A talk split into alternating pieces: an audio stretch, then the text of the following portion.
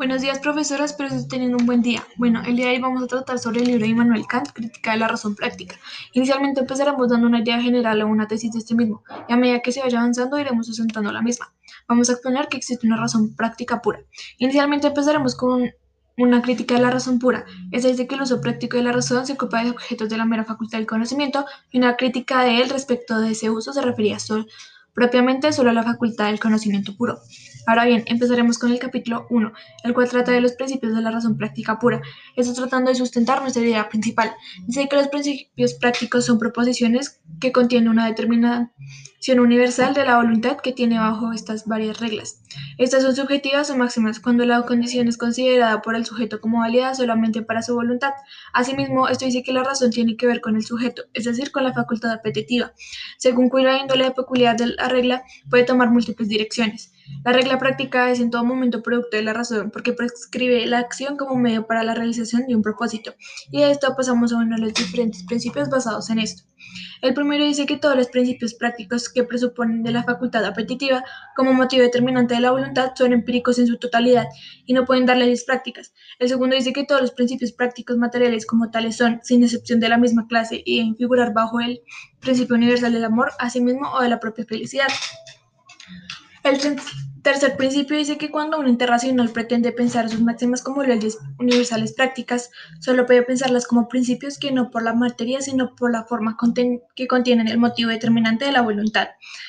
El cuarto y el último principio de la autonomía de la voluntad es el único principio de todas las leyes morales y de los deberes que les conviene. Por el contrario, Toda heteronomía del arbitrio no solo funda obligación alguna, sino más bien es contrario a su principio de la moralidad y la voluntad. La ley moral ordena a todo mundo y exige la más estricta observancia. Por consiguiente, juzgar lo que según ella debe hacerse no tiene que ser tan difícil que aún el entendimiento más común. Según la educación de los principios de la razón práctica, dice que la razón pura puede ser práctica, es decir, determinar la voluntad independientemente de todo lo empírico, aunque también dice que la ley moral, aunque no nos dé perspectiva alguna, por lo menos proporciona un hecho inexplicable a base de todos los datos del mundo sensible y de toda la extensión de nuestro uso teórico de la razón, hecho que apunta a un mundo del entendimiento puro. De este mismo modo, sobre la ley moral dice que es un hecho de la razón pura del cual se tiene conciencia a priori y que ésta tiene una certidumbre apodíctica, por lo tanto, la regla objetiva de la ley moral no puede mostrarse por medio de ninguna deducción, por medio de ningún esfuerzo de la razón teórica, especulativa o empíricamente apoyada. Ahora, según las de las atribuciones de la razón pura en el uso práctico para una ampliación que por sí no es posible en especulativo, dice que el concepto causa es un concepto que encierra la necesidad el enlace de la existencia de lo distinto. Y por cierto que en cuanto es distinto, de suerte que si se pone A, conozco que también debe existir necesariamente algo B totalmente distinto de A. Pero esto solo puede atribuirse a la necesidad a un enlace en cuanto es conocido a priori, puesto que lo único que nos daría a conocer de una unión la experiencia es que es más que no sea necesaria. Seguiremos con el capítulo 2 del concepto de un objeto de la razón práctica pura. Acá decimos que ser objeto del conocimiento práctico como tal significa pues solamente la referencia de la voluntad a la acción mediante el cual el su contrario se convierte en real. El juicio de si algo es o no es objeto de la razón práctica pura es solamente la distinción de la posibilidad o imposibilidad de que era aquella acción mediante la cual cierto objeto llegaría a ser real si se tuviera capacidad para lograrlo.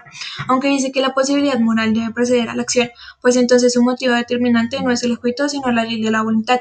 En este mismo capítulo también se dice que la ley moral lo que solo hace posible el concepto del bien de la medida en que éste merezca absolutamente tal nombre. Por consiguiente, pasaremos a basarnos de la típica de la facultad de juzgar práctica pura.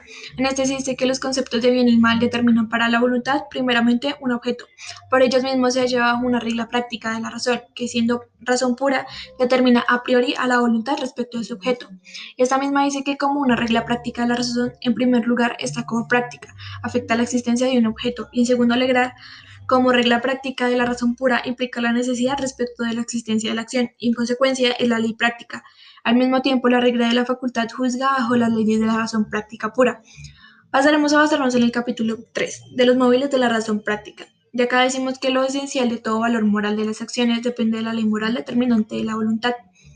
Si la determinación de la voluntad se opera de acuerdo con la ley moral, pero solo por medio de un sentimiento, de cualquier clase que sea, que va a suponerse para que ella llegue a ser motivo determinante suficiente de la voluntad.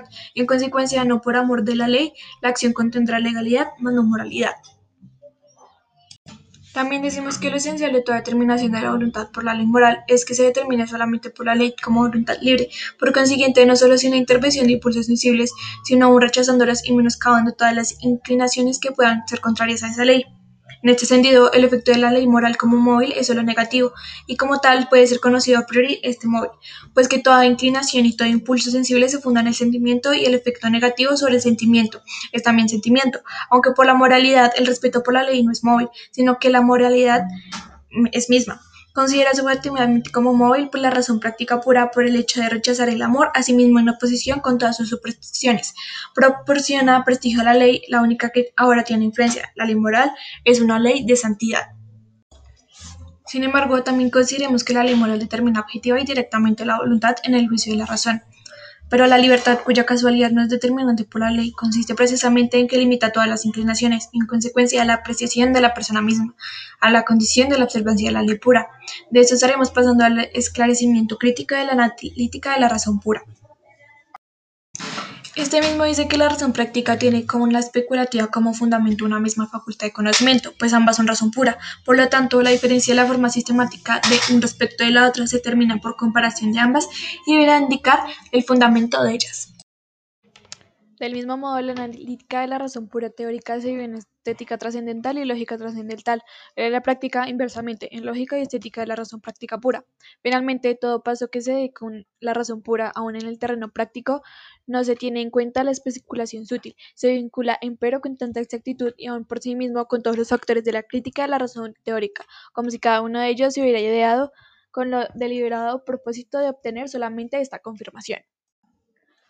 Ahora pasamos al libro número 2, La dialéctica de la razón pura. Empezaremos con el capítulo 1 eh, de una dialéctica de la razón práctica pura. Este dice que la razón pura tiene siempre su dialéctica, tanto si se le considera en su uso especulativo como el práctico, puesto que exige la totalidad de las condiciones para un condicionado dado, la cual solo puede hallarse exclusivamente en cosas sensibles. En la crítica de la razón pura puede encontrarse detalladamente el modo como debe resolverse el uso especulativo de esa facultad, aquella dialéctica natural, y prevenir el error proveniente de una ilusión por otra parte natural. Como razón práctica pura, buscar en lo prácticamente condicionado, asimismo lo incondicionado, y precisamente no como motivo determinante de la voluntad, aunque éste se dé también, sino la incondicionada totalidad del objeto de la razón práctica pura con el nombre del bien supremo. La ley moral es el único motivo determinante de la voluntad pura, pero como es meramente formal, como motivo determinante hace abstracción de toda materia y en consecuencia de todo objeto de querer. De acá pasamos a la dialéctica de la razón pura en la determinación del concepto del bien supremo, el cual nos dice que el concepto supremo encierra ya una ambigüedad que de no tenerse cuenta puede ocasionar disputas necesarias. Lo supremo significa lo más alto o lo perfecto, aunque en la analítica se ha demostrado que la virtud es la suprema condición de todo lo que puede parecernos deseable. Es necesario a priori producir el bien supremo mediante la libertad de la voluntad. Por lo tanto, la condición de su posibilidad debe descansar simplemente en fundamentos de conocimiento a priori. En consiguiente, vamos a empezar a basarnos de la primicia de la razón práctica, pura en su opinión con la especulativa. Esta misma dice que por primicia entre dos o más cosas unidas por la razón se entiende que la referencia que se dé a una para ser el primer fundamento determinante de la unión con todas las demás. De la misma forma dice que la razón como facultad de los principios determina el interés de todas las fuerzas del ánimo y se determina a sí mismo y suyo. Ahora pasamos a basarnos en el principio de la existencia de Dios como postulada la razón práctica pura, la cual destaca que la ley ordena como ley de la libertad mediante motivos determinantes que han de ser totalmente independientes de la naturaleza y de su conciencia con nuestra facultad apetitiva. Esta ley moral también ordena que el máximo bien posible es, en un mundo sea el último objetivo de toda conducta. Asimismo, la moral no es propiamente la doctrina de cómo hacernos felices, sino de cómo debemos hacernos dignos de la felicidad, solo cuando la religión se añade a ella. Aparece también la esperanza de llegar un día a ser partícipes de la felicidad en la medida en que nos hayamos cuidado de no ser indignos de ella. De este modo pasamos a basarnos en la creencia base de un requerimiento de la razón pura, la que ésta nos dice que un requerimiento de la razón pura en su uso especulativo conduce solo a la hipótesis, el de la razón práctica pura, en cambio, a postulados, pues en el primer caso ascendemos de lo derivado hasta remontarse en la serie de los fundamentos en cuanto queremos, y si se requiere fundamento originario es no para dar a ese derivado realidad objetiva, sino para satisfacer plenamente nuestra razón investigadora a este respecto. Y de la ley moral, este dice que se limita a darnos un imperativo y poner en duda las posibilidades de ese elemento integrante, equivaldría a poner en duda la ley moral misma. De esto pasamos a la segunda parte del libro, con el cual iniciaríamos la metodología de la razón práctica pura. Esta inicialmente dice que la metodología se entiende como la manera de la cual pueda proporcionarse leyes de la razón práctica pura al acceso del espíritu humano. Y del mismo modo dice que los principios tienen que erguirse sobre conceptos, sobre cualquier otra base, no solo pueden producirse veleidades que no dan a la persona valor moral, ni siquiera proporcionarse la confianza en sí misma, sin cual no pueda haber la conciencia en su moral, y de tal carácter el bien supremo del hombre y esta misma ley moral exige que le exija por deber, no por predilección, que no debe ni puede suponerse. En conclusión, podemos decir que el punto de la moral es uno de los aspectos que logra darle una razón a la existencia pura y que esta misma existencia pura se sustenta por ella misma, dando así entender que ésta sí existe gracias a lo mencionado anteriormente. Muchas gracias.